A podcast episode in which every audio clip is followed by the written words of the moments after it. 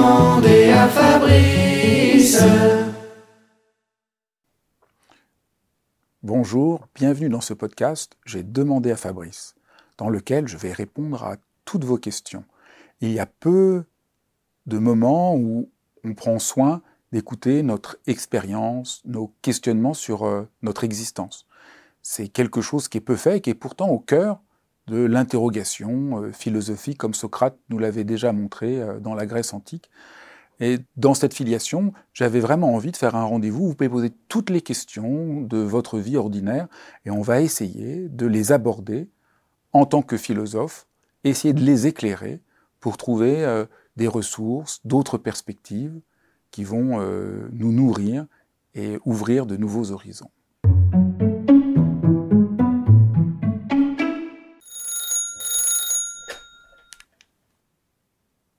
Ma question est la suivante, elle porte sur ma situation avec ma compagne qui est en arrêt maladie depuis 5 ans, qui ne touche pratiquement plus d'indemnité, et donc je dois lui donner une partie de mon salaire, et cela me met euh, souvent en, colère, euh, euh, je me sens obligée de lui donner cet argent, et j'ai du mal avec, cette situation, et je me demandais comment se foutre la paix avec ces problèmes d'argent, et avec ma colère, avec parfois l'envie de la quitter, même pour ne plus avoir ce problème. Enfin, voilà ma question. Merci beaucoup.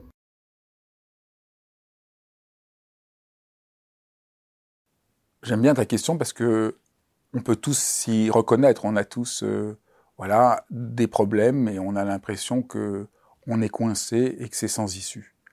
Et il y a deux aspects euh, essentiels pour pouvoir euh, s'en sortir, puisque on voit bien tu as ton problème. Quand on a un problème, on a l'impression qu'on est coincé, qu'on ne va pas trouver de solution, que c'est vraiment, euh, voilà, qu'on est dans une impasse. Alors, la première chose, c'est d'arriver à sortir de l'idée euh, objective de la situation, qui fait que, voilà, objectivement, il euh, y a ta compagne, tu lui donnes de l'argent, il n'y a pas d'autre solution, qu'est-ce que tu fais? Et donc là, ça vaut la peine d'essayer juste de prendre le temps de voir, mais quelle est ton expérience à toi? Qu'est-ce que tu sens? Euh, Et on s'autorise très peu à savoir ce que nous vivons. Il y a un philosophe que j'aime beaucoup qui s'appelait euh, Benjamin. C'est un grand philosophe euh, des années 20, 30, qui a une vie un peu tragique parce qu'il a il a été arrêté euh, pendant la guerre et, euh, il s'est euh, suicidé pour éviter la déportation. Et c'est un philosophe qui a beaucoup marqué son temps. Et un des textes qui m'a toujours semblé fascinant, c'est un texte dans lequel il parle de la difficulté dans notre temps d'entrer en rapport à l'expérience que nous vivons. Et il raconte que Autrefois, euh, on valorisait les gens qui avaient de l'expérience, et qu'aujourd'hui, cette notion d'expérience, elle est un peu dévalorisée. Donc on garde les choses objectivement, mais on ne sait pas vraiment de quoi il est question. Et donc le premier conseil que je pourrais te donner, au fond qu'on pourrait donner à chacun d'entre nous, mais au fond, quelle est l'expérience que je fais, moi, de cette situation? J'ai un problème avec euh, ma fille, avec ma compagne, avec mon père, mais qu'est-ce que je sens? Qu'est-ce que j'éprouve? En n'étant pas figé sur la chose, mais en l'explorant, en partant à l'aventure. Voilà, c'est ça l'expérience. si je fais l'expérience de la mer en nageant, bah, je vais sentir euh, l'eau sur mon corps, le sel, la manière dont je flotte, les odeurs. voilà, il y a plein de choses que je peux éprouver. Et toi, qu'est-ce que tu éprouves dans cette situation? Si tu essayes de penser de la situation comme euh, se baigner dans la mer, qu'est-ce que tu sens? Qu'est-ce que tu éprouves Je crois que c'est en faisant cette exploration qu'on peut euh, trouver comment faire pour se foutre la paix. Ça, c'est le deuxième, la deuxième clé pour s'en sortir dans une situation un peu difficile. Donc la, première, on entre en rapport à son expérience, et la deuxième est, à partir de là, comment on fait pour se foutre la paix? Sur quoi tu dois te foutre la paix? Est-ce qu'on voit, euh, foutez-vous la paix, euh, quand on dit juste foutez-vous la paix, des fois ça marche pas, parce qu'on voit pas où. C'est un peu comme euh, l'acupuncture. Si on touche le point exact, alors euh, on libère les méridiens et il y a quelque chose euh, qui se libère d'une tension. Donc foutez-vous la paix, c'est réussir à trouver le point où on est crispé, où on est coincé. Et donc, en explorant ton expérience, peut-être tu vas voir, mais là où tu es coincé.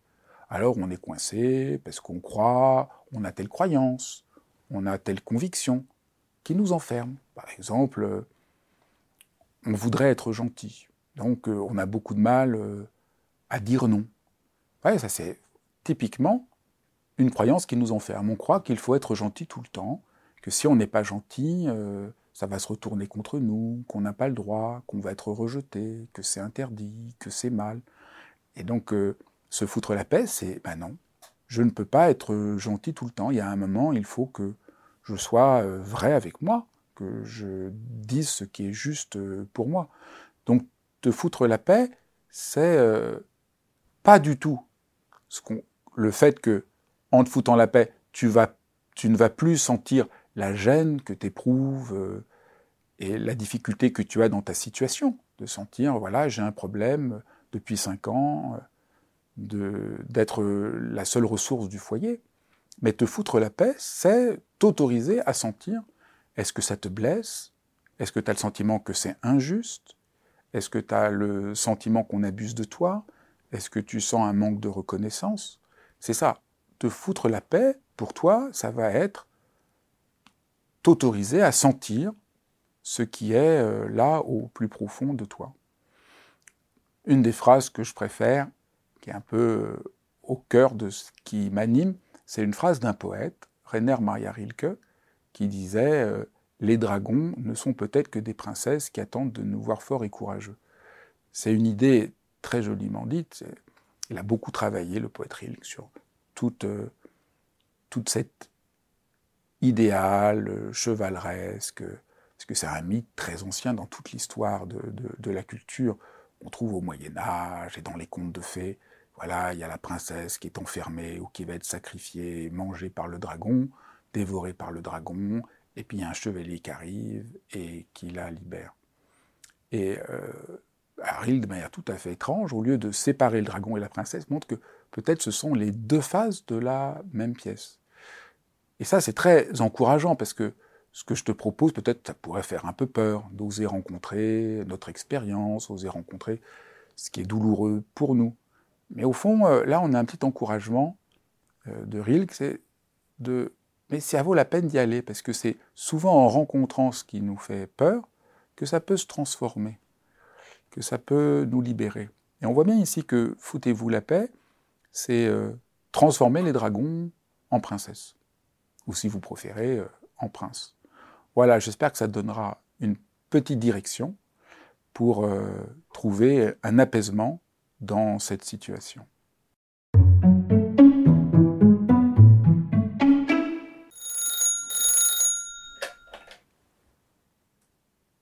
En fait, de quelle manière on peut faire face à la solitude et l'abandon qu'a supposé la suite de la pandémie del Covid? Et il y a pas mal de, de, rapports sociaux qui sont déliés, qui sont finis. Il y a beaucoup de gens qui sont, suite à, à le confinement, et restés tout seuls. Merci beaucoup.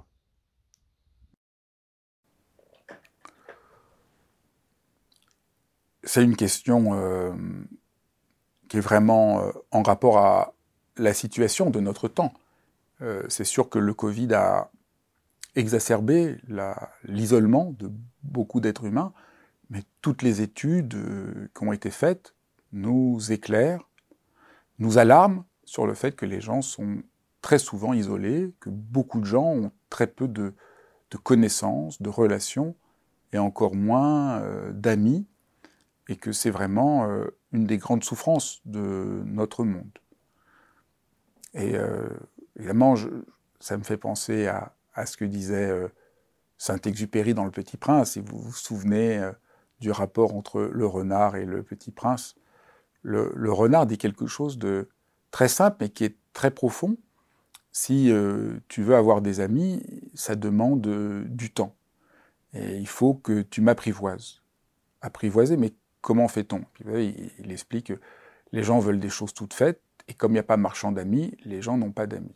Et prendre le temps de creuser des relations, d'élaborer, de tisser des liens. Tout ça prend du temps et ce temps euh, n'est pas très en phase avec notre rapport à, la temporalité de notre monde. Nous allons dans un monde où les choses vont très vite, on est très pressé, on fait plein de choses, et la temporalité propre à l'amitié, euh, à créer des liens profonds, va à l'encontre. Donc, euh, sortir de, l'isolement, ça demande euh, aujourd'hui d'aller à contre-courant. Ça demande vraiment de, faire l'effort délibéré, l'effort vraiment patient et délibéré d'aller à contre-courant, de, de, pas attendre que les autres nous répondre comme on voudrait. Souvent, les gens me disent Ah oui, je suis déçu, les gens, euh, je suis seul, les gens ne me répondent pas. J'ai toujours envie de, leur, de, leur, dire Mais, mais vous oubliez euh, que c'est à vous d'apprendre à tisser des liens. Et alors, évidemment, c'est pas parce qu'on tisse des liens que l'autre va prendre le lien va vouloir le tisser, mais il faut sans arrêt créer des liens profonds les liens qui n'ont pas tenu pendant le confinement, c'est sans doute des liens qui n'étaient pas assez forts. Et ça, c'est vraiment, euh, ils n'ont pas été assez forts. Et pour trouver la force, il faut rentrer dans cette euh, autre dimension. Et ici, euh, cette histoire que raconte Saint-Exupéry du renard et du petit prince, qu'on connaît, qu'on connaît tous, est très fidèle à la grande pensée grecque de l'amitié. Vous savez, les Grecs sont vraiment les, penseurs de l'amitié.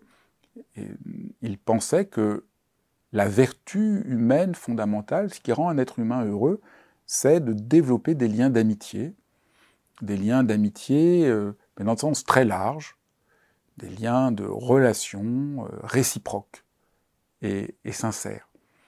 Et c'était vraiment, par exemple, pour Aristote, euh, la vertu centrale.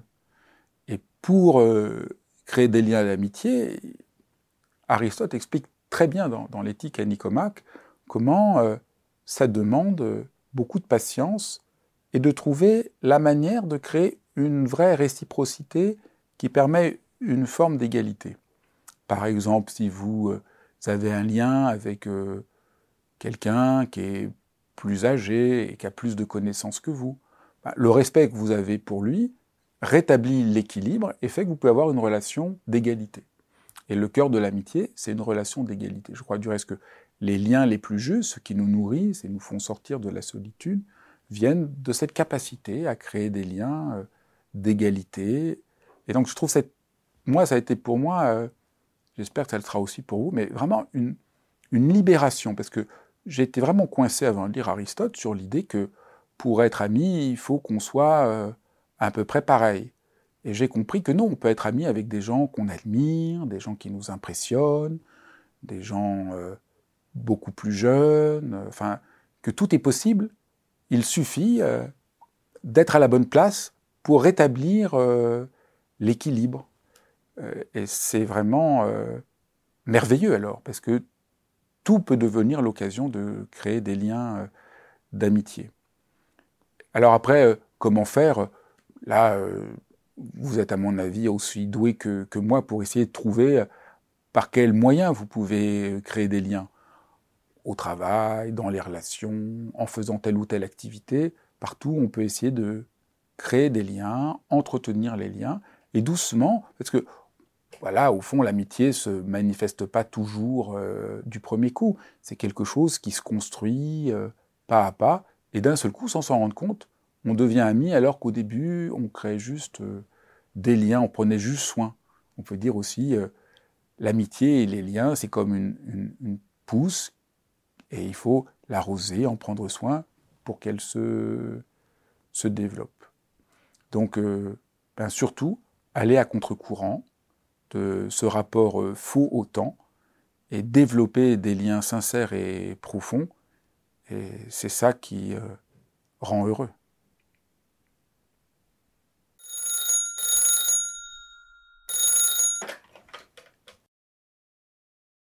Je suis un peu intimidée, je n'ai pas l'habitude de faire ce genre de message vocal.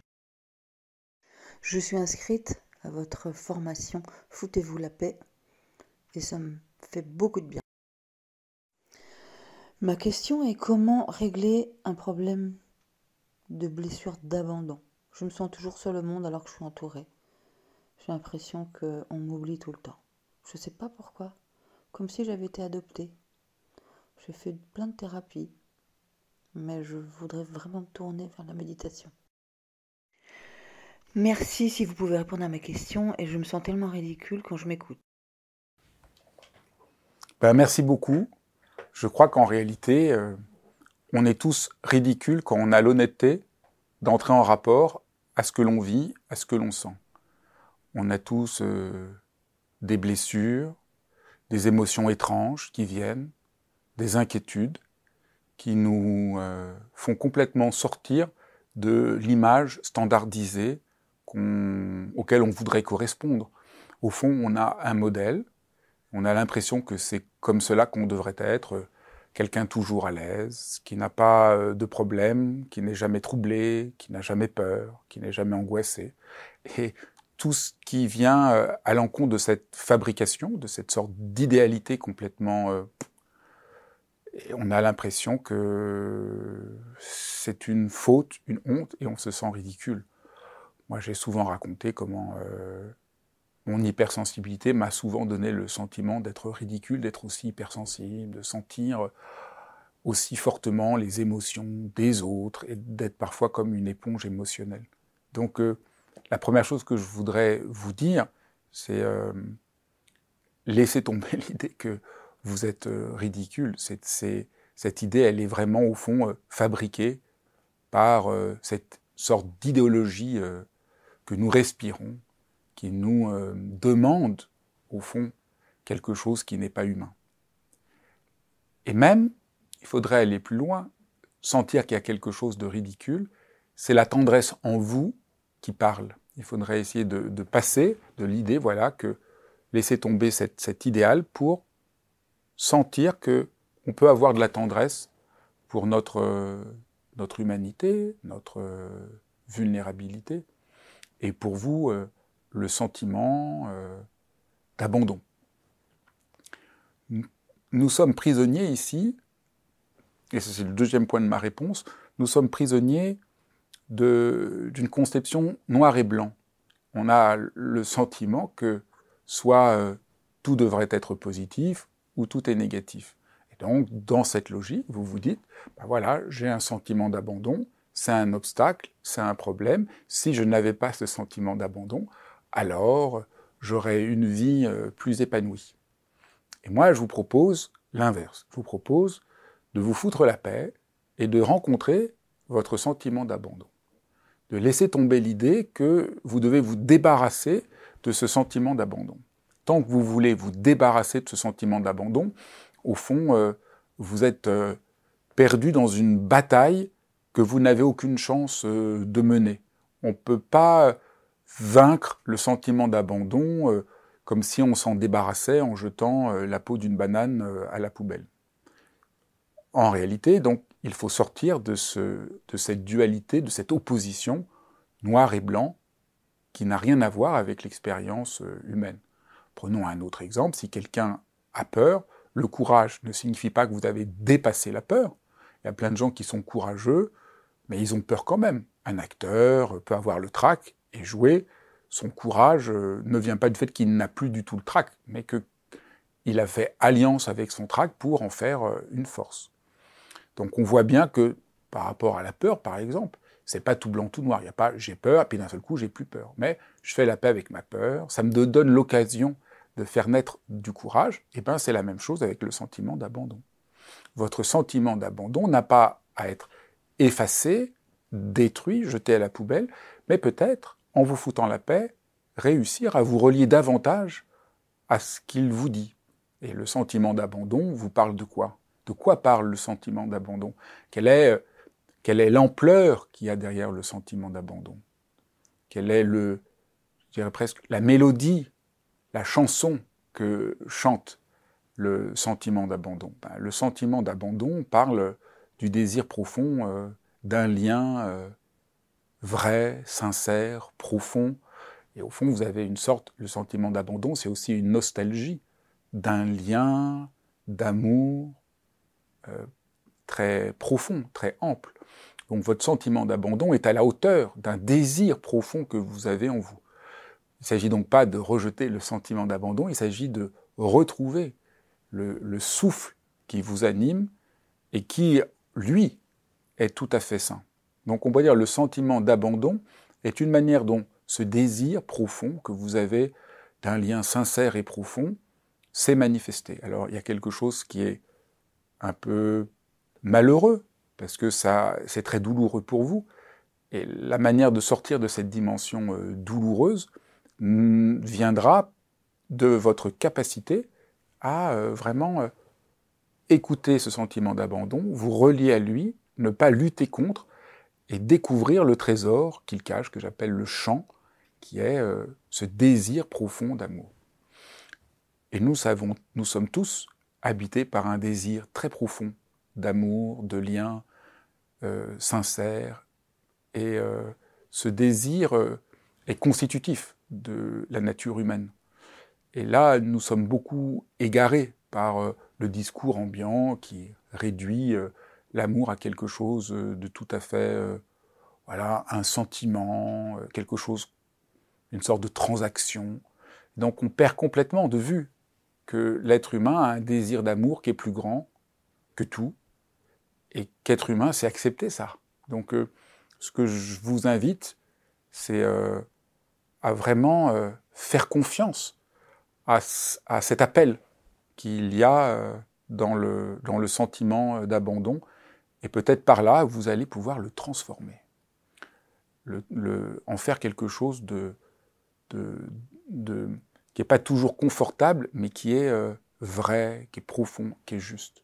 Ça, c'est la grande idée philosophique qu'on trouve, euh, par exemple, chez Platon, qui est le premier philosophe, le premier grand philosophe euh, marqué par l'enseignement de Socrate de la pensée occidentale, et qui ne cesse de dire que l'amour est un appel qu'il y a en nous qui est infini, que les, hommes se trompent en voulant quelque chose de limité, mais que le fond de l'amour, c'est un désir toujours plus grand vers une unité, euh, vers euh, ce qu'il appelle le beau, euh, le bien.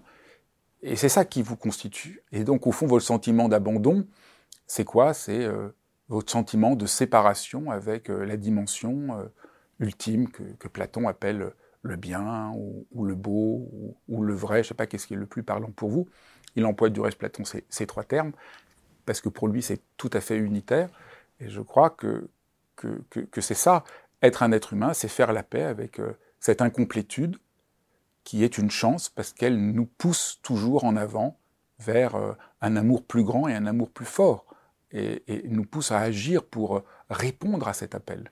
Et être humain, c'est pas être installé dans quelque chose de définitif, mais quelque chose est toujours là, nous appelle toujours davantage. Donc ne renoncez pas, ne prenez pas votre sentiment euh, d'abandon comme, comme un terme, mais au contraire comme un appel, un appel à aller plus loin, et aller au bout de ce qui vous euh, meut. Eh bien, j'espère que ça euh, vous aidera à avancer. Voilà, foutez-vous la paix, faites confiance à l'amour, et à très bientôt.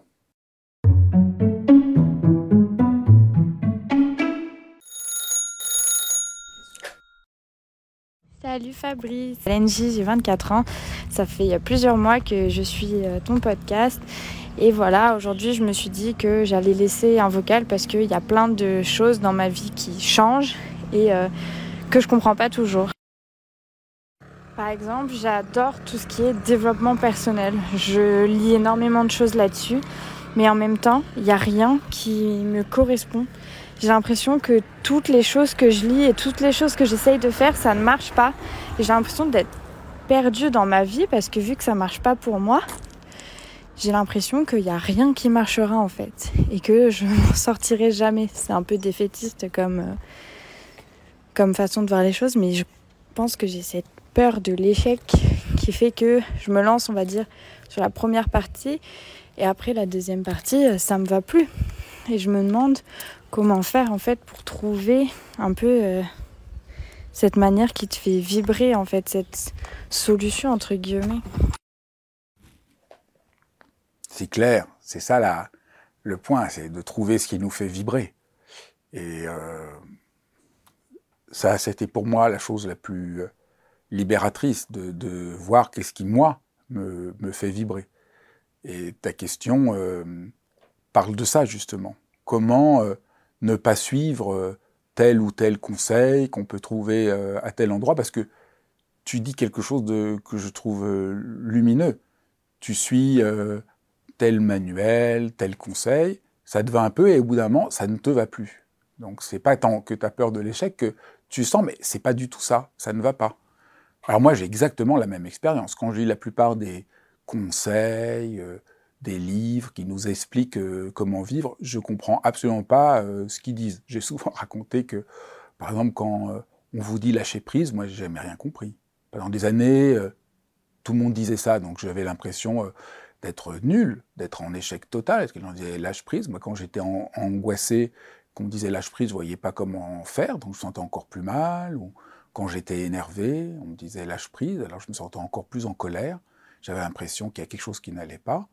Et donc je comprends très bien ce que tu décris. Puis en plus, euh, étant euh, hypersensible, tout ce qu'on explique de comment il faut faire, euh, en général, ça ne marche pas du tout pour moi. Alors comment faire? Eh bien, il faut changer d'approche.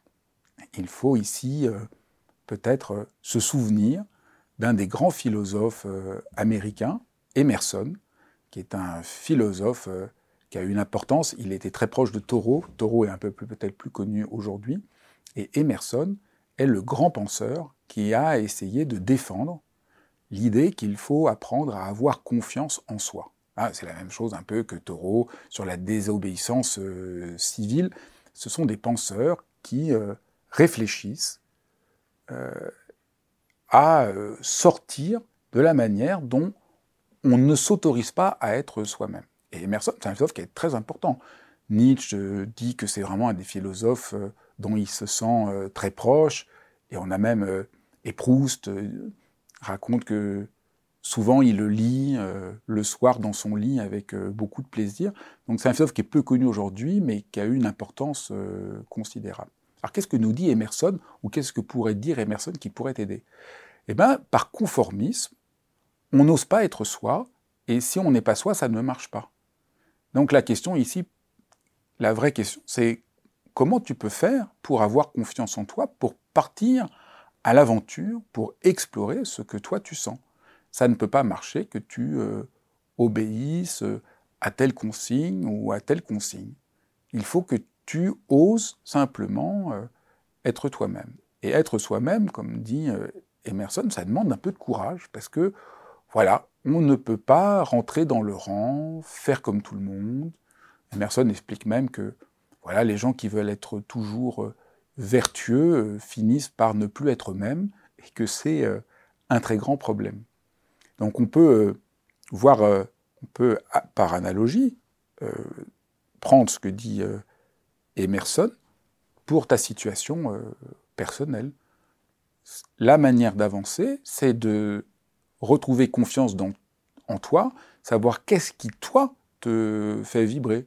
Alors, il peut y avoir des conseils qui peuvent t'aider et des conseils qui ne marchent pas. Et c'est très bien.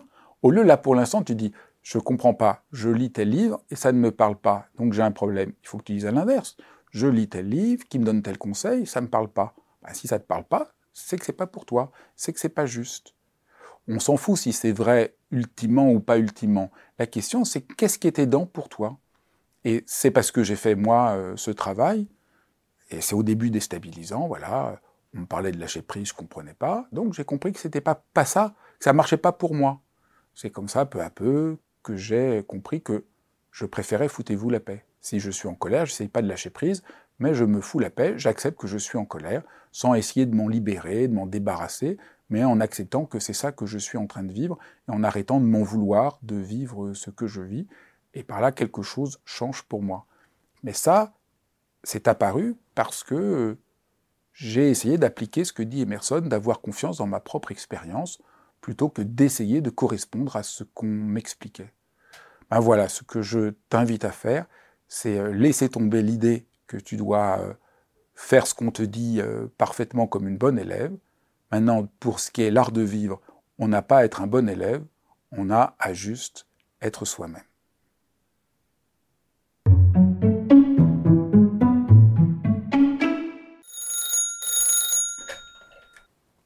Euh, moi, j'ai fait un burn-out et euh, donc je suis maintenant en dépression sévère. Euh, en janvier prochain, ça fera deux ans que je que je suis en arrêt, que je ne vais plus au travail.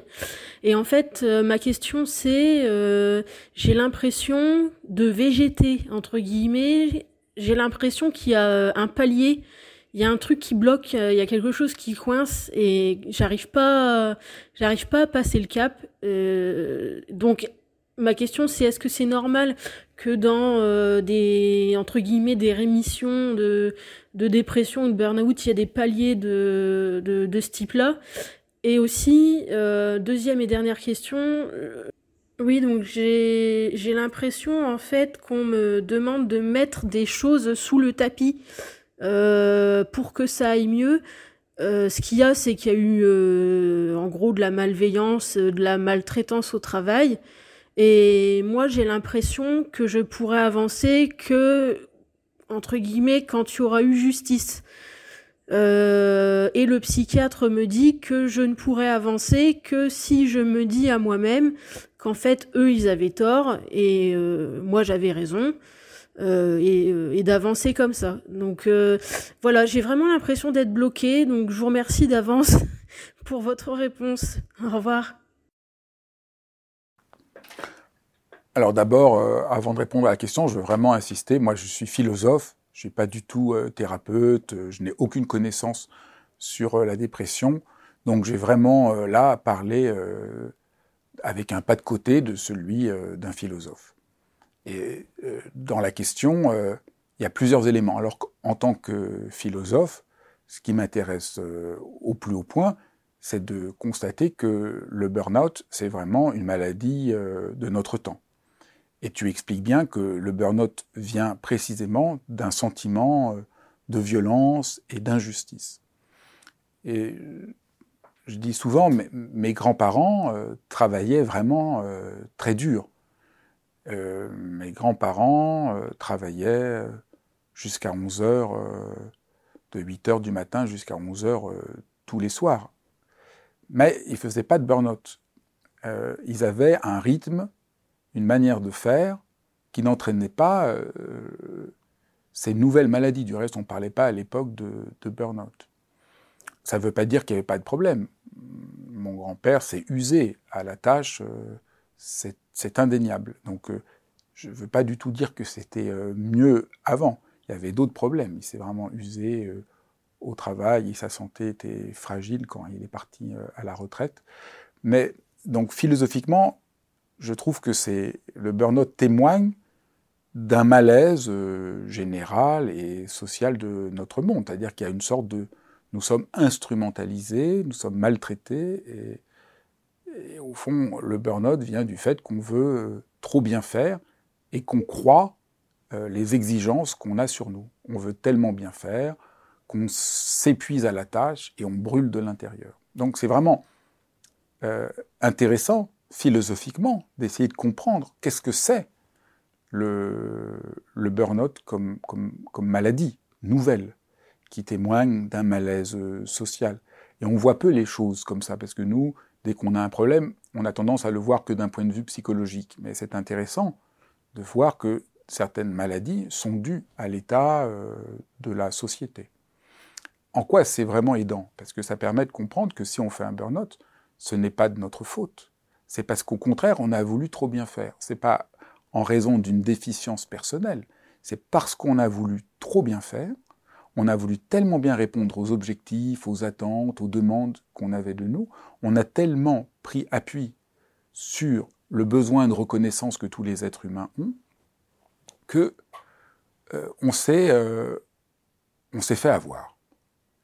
Et donc c'est déjà très soulageant de se dire ah mais je fais un burn-out non pas parce que j'ai mal fait, mais parce que j'ai voulu trop bien faire et que je me suis pas j'ai pas pu m'écouter, me respecter et avoir suffisamment euh, voilà, d'écoute de moi-même tellement je voulais bien faire. Donc ça, je pense que c'est déjà assez libérateur, mais d'un certain point de vue, tu le remarques toi-même dans ta question, puisque tu dis, je ne vois pas comment je pourrais aller mieux si euh, n'est pas reconnu l'injustice que j'ai subie. Donc ça, c'est tout à fait important. Il y a un besoin de justice euh, profond que, tu as. Alors comment faire? Il y a peut-être dans ta situation, tu peux demander réparation, et peut-être on ne peut pas demander réparation. Des fois, euh, nous sommes victimes d'injustice, et il n'y a pas de possibilité que justice euh, soit faite. Quelqu'un nous fait du tort, quelqu'un abuse de nous, et donc nous sommes victimes de l'injustice. C'est extrêmement euh, douloureux. Et là aussi, je crois que c'est important de reconnaître, voilà, c'est extrêmement douloureux. Et là, le philosophe Nietzsche pourrait nous aider à faire face à ce sentiment euh, d'injustice. Au fond, ta question est très importante. Tu dis, je ne veux pas aller mieux comme juste une forme de bien-être en mettant les problèmes sous le tapis. Je veux au contraire affronter le problème pour pouvoir aller de l'avant. Et ça, c'est quand tu parlais, je pensais tout de suite ici euh, à Nietzsche qui ne cesse d'insister sur ce point.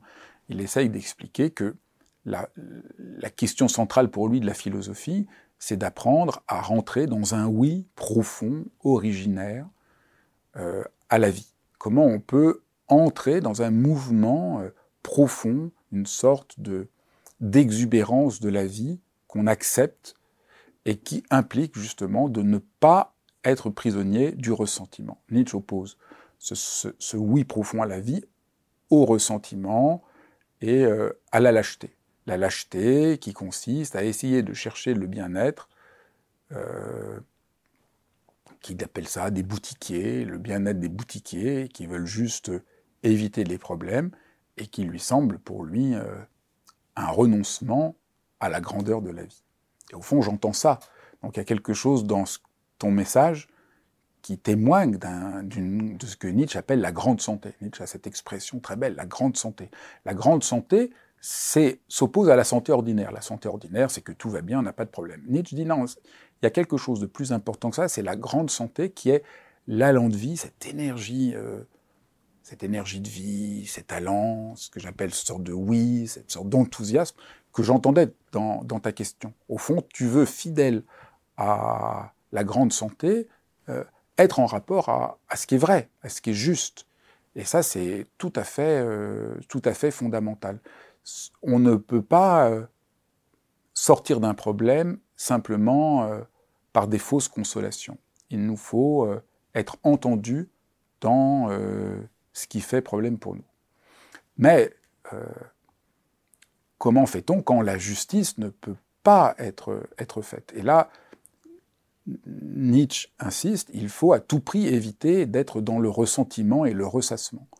Donc évidemment, là, le danger, c'est je veux aller avec la grande santé, j'ai un appel à quelque chose de, que, quelque chose de juste puisse être fait, et là, euh, je ne peux pas l'avoir. Alors comment faire?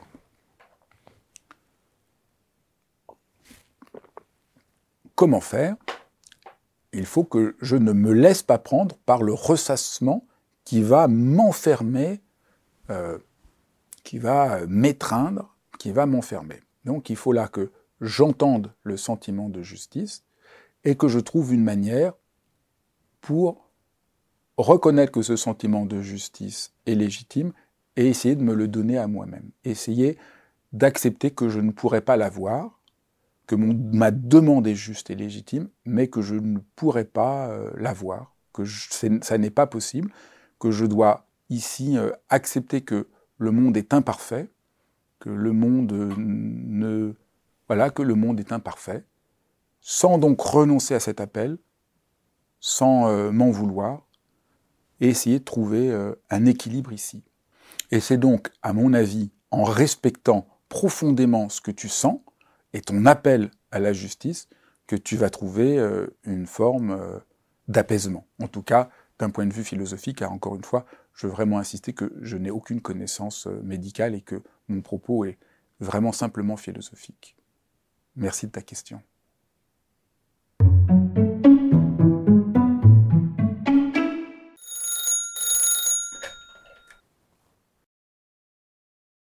Bonjour Fabrice, je m'appelle Sylvia et j'ai commencé à méditer euh, avec vous à la maison euh, de la méditation. J'habitais euh, à l'époque dans le 20e arrondissement et c'était en 2019. Ensuite, je suis partie au Népal et il y a plein d'aventures qui se sont enchaînées. donc la méditation m'a permis de m'ouvrir, être plus réceptive, me connaître. J'ai fait une très belle reconversion professionnelle dans la naturopathie. Ma question est la suivante. Euh, je parle du constat que m'asseoir et méditer, euh, c'est quelque chose qui me plaît énormément. Euh, et même si je pose l'intention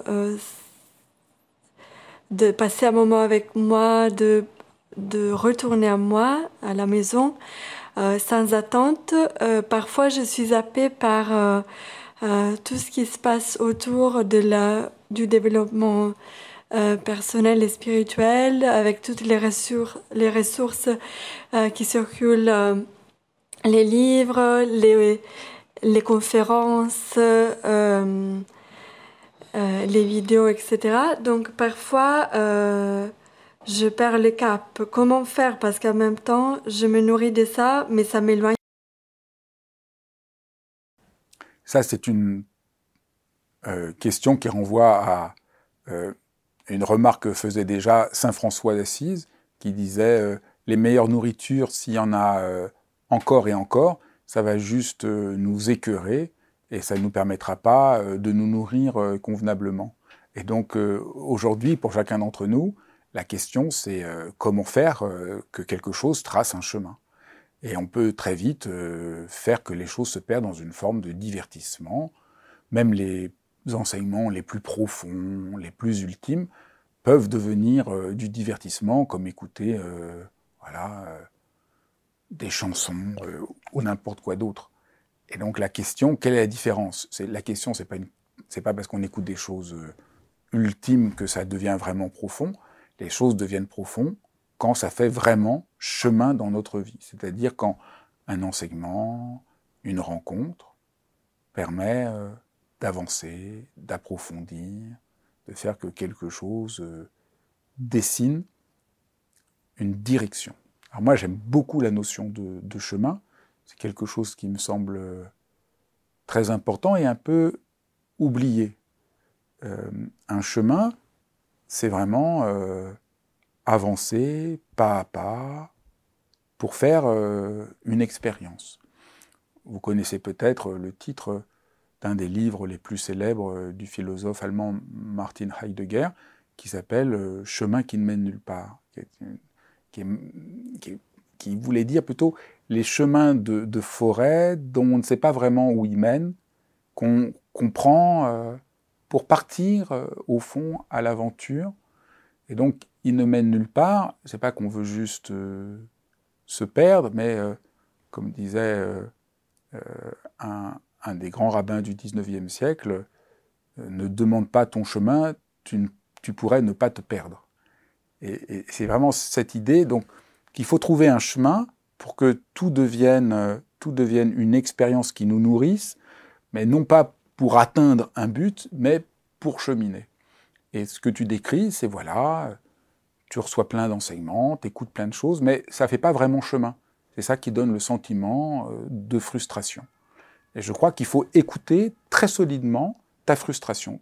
Ta frustration est ici euh, une très bonne conseillère. Cette frustration que tu as te dit, là, tu te perds prends le temps, là maintenant, de te poser et de dire mais qu'est-ce que de tous les enseignements que je reçois, de tout ce que je fais, qui vraiment me donne une perspective et me permet euh, de faire un pas, puis un pas réel.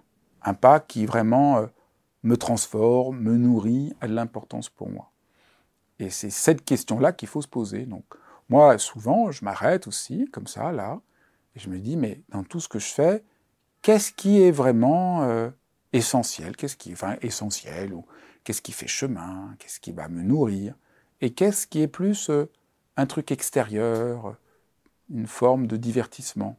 Et on est surpris parce que des choses qui pourraient sembler, euh, comme je disais tout à l'heure, de divertissement, peuvent nous nourrir en profondeur, et des choses très profondes peuvent au contraire nous divertir. Personne ne peut savoir.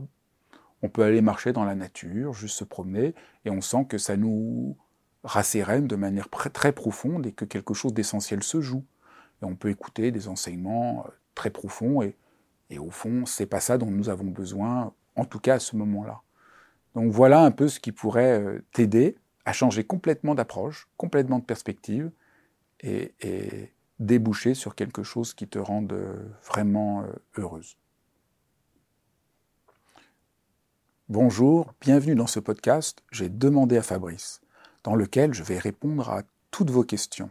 Il y a peu de moments où on prend soin d'écouter notre expérience, nos questionnements sur euh, notre existence. C'est quelque chose qui est peu fait et qui est pourtant au cœur de l'interrogation euh, philosophique, comme Socrate nous l'avait déjà montré euh, dans la Grèce antique. Et dans cette filiation, j'avais vraiment envie de faire un rendez-vous. Vous pouvez poser toutes les questions de votre vie ordinaire et on va essayer de les aborder en tant que philosophe, essayer de les éclairer pour trouver euh, des ressources, d'autres perspectives qui vont nous nourrir et ouvrir de nouveaux horizons.